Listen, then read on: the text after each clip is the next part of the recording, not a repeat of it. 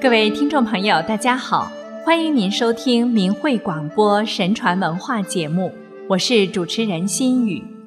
在这两期节目里，我们来讲几个中华传统美德的故事。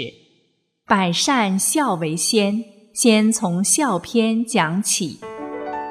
第一个故事：虞舜耕田。尧舜禹是中华民族上古时期著名的三位帝王，他们均因德行至大而受四方举荐，登上帝位。这其中，舜因至孝而感动天地，被尧帝选中为继承人。他的故事也被列为历代孝行故事之首。舜继位之后，国号为禹。故历史上称他为虞舜。虞舜本姓尧，名重华，父亲叫瞽叟，是一个不明事理的人，很顽固，对舜相当不好。舜的母亲叫沃登，非常贤良，但在舜小时候就不幸过世了。之后父亲再娶，后母是一个没有妇德的人。生了弟弟象以后，不但父亲偏爱后母和弟弟，而且他们三个人经常联合起来欺负舜。但舜对父母始终非常孝顺，即使在父亲、后母和弟弟都将他视为眼中钉，欲除之而后快的情形下，仍然恭敬地孝顺父母，友爱兄弟。竭尽全力使家庭温馨和睦，与他们共享天伦之乐。虽然这其中经历了种种艰辛曲折，但舜终其一生都在为这个目标不懈努力。小时候，舜受到父母的责难，心中所想的第一个念头是：一定是我哪里做的不好，才会让他们生气。于是他便更加细心地检查、反省自己的言行，想办法让父母欢喜。受到弟弟的无理刁难时，舜不仅不因此恼怒，反而认为是自己没有做出好榜样，才让弟弟的德行有所缺失。他经常深切地自责，有时甚至跑到田间嚎啕大哭。自问为什么不能做到尽善尽美，得到父母的欢喜？人们看到他小小年纪就能如此懂事孝顺，没有不深为感动的。传说舜的一片真诚孝心，不仅感动了邻里，甚至感动了天地万物。他曾在骊山这个地方耕种，与山石草木。鸟兽鱼虫相处得非常和谐，动物们都纷纷过来给他帮忙。温驯善良的大象来到田间帮他耕田，娇小敏捷的鸟儿成群结队、叽叽喳喳地帮他除草。目睹德行的力量是如此巨大，人们无不为之惊讶感佩。即便如此。舜仍是那样恭顺和谦卑，天长日久，舜的孝行得到了越来越多人的赞美和传颂，全国各地都知道了舜是一位大孝子。尧帝八十六岁时，觉得自己年纪大了，希望能找到一个合适的人继承帝位。当他征求群臣的意见时，众位大臣异口同声地向他推荐了舜，不因为别的，就因为舜是一个著名的孝子。从这里可以看出，我们的祖先在选择国君时，是把孝行放在德行的首位的。在他们看来，一个孝顺父母的人，必定会爱护天下的百姓。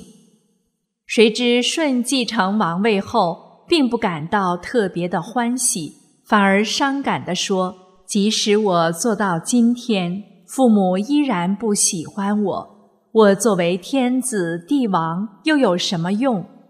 他的这一片至德的孝行，沥血丹心，莫不令闻者感同身受，潸然泪下。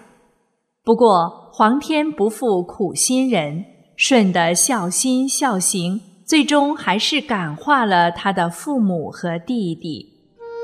孝虽不难，但当父母对自己不好时，还能坚持行孝，就难了。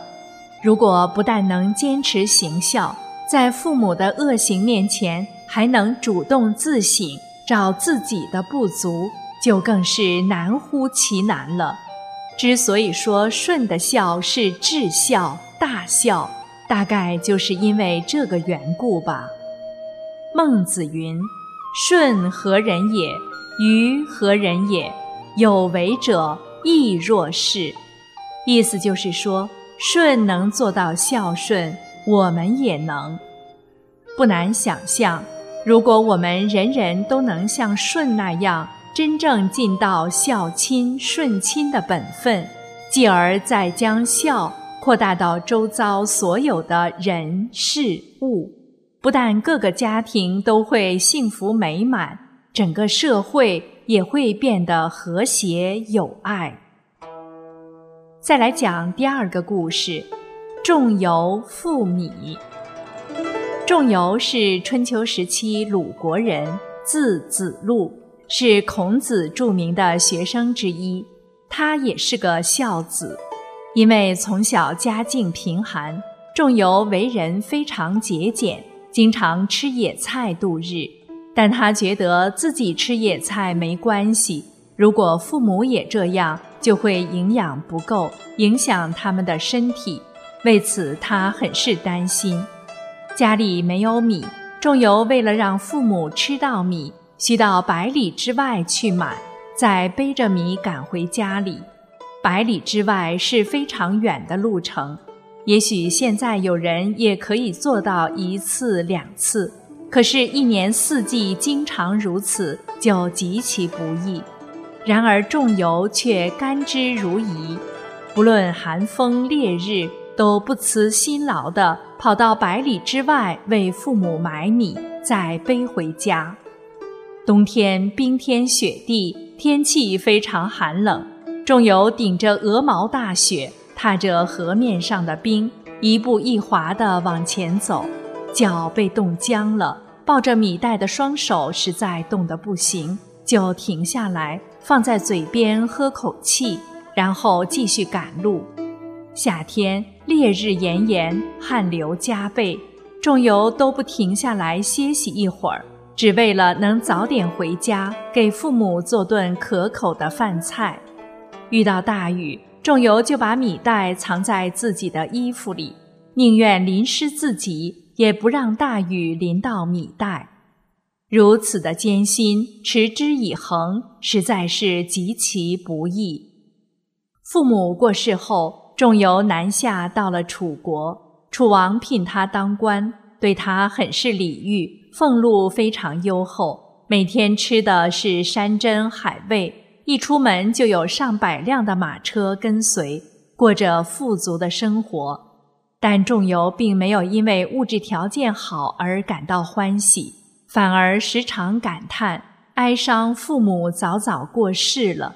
他是多么希望父母仍然在世，和他一起过这样的好生活呀！可是，即使他想在父米往返百里之外奉养双亲，都永远不可能了。尽孝并不是用物质来衡量的，而是要看你对父母是不是发自内心的诚敬。仲由的可贵就在于，他对父母的孝是真正发自内心的。正因为如此，奔波百里为父母背米，他不但不觉得辛苦，而且甘之如饴。仲由背米的故事也告诉后人：孝无贵贱之分，上自皇帝，下至百姓，只要有孝心，在任何情形之下。都能不计千辛万苦，尽力去做到。其实，我们能孝敬、孝养父母的时间，每天都在递减。所以，尽孝一定要抓紧父母健在时去做。否则一旦双亲不在，再想尽孝，便会悔之晚矣。第三个故事是谭子露乳。谭子是春秋时期人，他天性非常孝顺，父母年老，双目失明，听人说喝鹿乳会好，谭子就借了一件鹿皮的衣服，乔装成一只鹿，跑到深山里，混进鹿群中取鹿乳。猎人看到动也不动的鹿，抽出箭想射，谭子便慌忙立起身来，掀掉鹿皮。并大声地把详细的情形告诉猎人，才免掉了被射杀的危险。猎人非常感动，就把鹿乳送给他。谭子将鹿乳取回家中，双亲喝后眼睛复明。后来，谭子做了谭国的国君，所治理的谭国虽是区区小国，却颇有名气。这其中主要原因是谭子的政绩、才华和仁孝之德赢得了人心。谭子治国讲道德、施仁义，百姓心悦诚服，使谭地文化发达，民风淳厚，一些典章制度都被保持了下来，对后世的影响十分深远。历代帝王视谭子为德才威雅的化身。谭子死后，后人建谭子庙、谭子墓来纪念他。据有关资料记载，当时谭子庙中素有三圣像，即孔子、老子、谭子，人们对谭子的崇拜之情由此可见。